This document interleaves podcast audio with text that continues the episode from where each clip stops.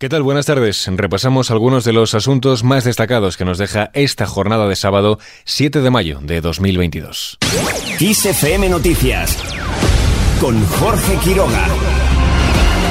Una turista española muere tras la explosión en un hotel de Cuba. Se trata de una joven de Viveiro, de la provincia de Lugo, nacida en 1993 y que ha fallecido cuando paseaba por la calle próxima al hotel. Junto a ella estaba su novio natural de Aspontes, de la provincia de A Coruña, que en el momento en el que grabamos este podcast se encuentra ingresado en estado muy grave. El último informe habla de 32 muertos, mientras los heridos suman ya 80, según los medios locales de prensa. La responsable provincial del Frente de Restablecimiento de Contactos Familiares de la Cruz Roja, Gloria Bonin, confirma a la agencia estatal Prensa Latina que son 19 los desaparecidos según la lista elaborada hasta el momento.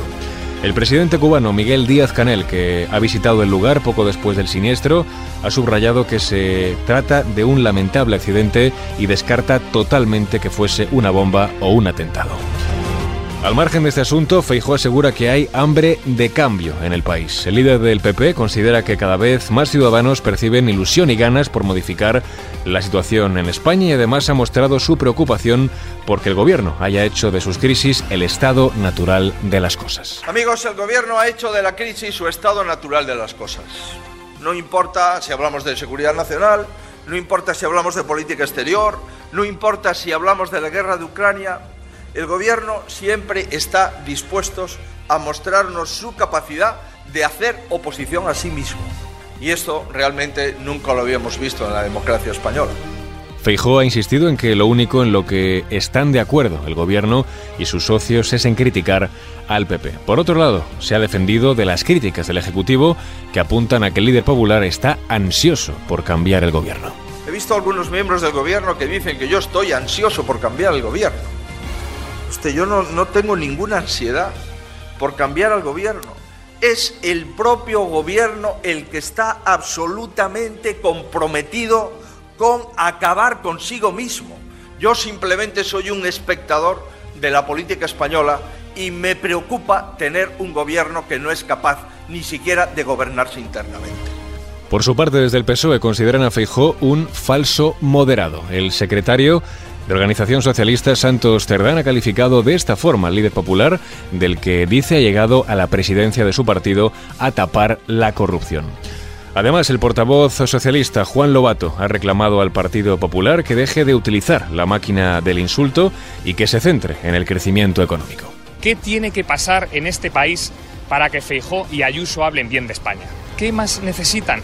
Más de 20 millones de empleos, la mitad de los que se crean indefinidos, crecimiento económico. Ya está bien, ya está bien, que dejen ya de utilizar esa máquina del insulto y de esparcir bulos permanentes y se centren en lo que de verdad afecta a la vida de las personas, que es el trabajo, la calidad de vida, los servicios públicos y que empiecen a hablar, por favor, como hacemos nosotros de Madrid, que empiecen a hablar de una vez bien de España y bien de este gobierno cuando las cosas se están haciendo bien.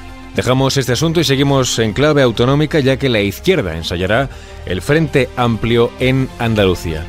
La izquierda andaluza acuerda una coalición en extremis, pero Podemos queda fuera al no llegar a tiempo a registrarse. Inmaculada Nieto de Izquierda Unida se ha impuesto en el pulso de poder con Podemos, que quería a Juan Antonio Delgado. La Junta Electoral Central tendrá ahora que decidir sobre la inclusión de la formación morada en la coalición.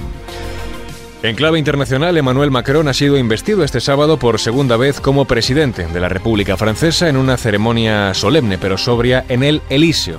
En su breve discurso, el jefe de Estado ha aludido a la guerra de Ucrania y también a la pandemia del coronavirus. La conciencia de la gravedad des temps m'accompagne. La conciencia de la gravedad de los tiempos me acompaña y del retorno de la guerra a Europa a la pandemia, pasando por la emergencia ecológica y los tiempos de crisis que usted acaba de mencionar. Pocas veces nuestro mundo y nuestro país se ha enfrentado a tal conjunción de desafíos.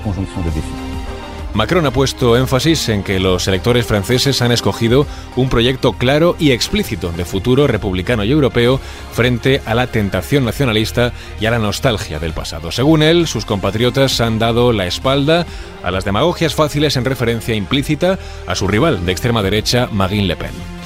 Mientras, Ucrania confirma la evacuación de las mujeres, menores y ancianos de la acería de Mariupol, la viceprimera ministra Irina Bereshuk ha sido quien ha informado de esta noticia que pone así fin a una parte de la operación humanitaria. Moscú, recordemos, había declarado previamente un alto el fuego para organizar corredores humanitarios que estaría en vigor desde las 8 de la mañana hasta las 6 de la tarde hora local durante jueves, viernes y este sábado, según informó el equipo de asuntos humanitarios del Ministerio de Defensa de Rusia.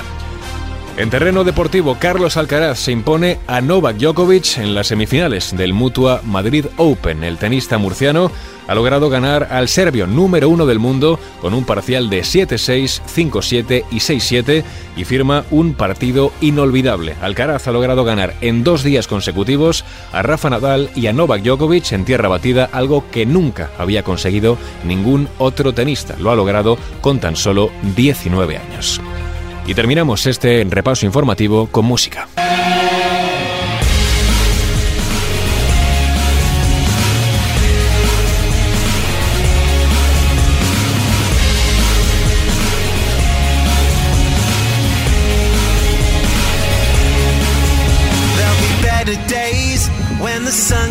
Kasabian se rinde ante Liam Gallagher. Serge Pizorno, guitarrista y actual cantante de la formación británica, reconoce como un verdadero honor para Kasabian apoyar y telonear al ex de Oasis en Kenworth. Pizorno admitió que será verdaderamente mágico abrir el concierto del creador de éxitos recientes como Everything's Electric en este icónico lugar los días 3 y 4 de junio porque dijo nunca tuvo la oportunidad de ver en directo los legendarios conciertos de Oasis en 1996.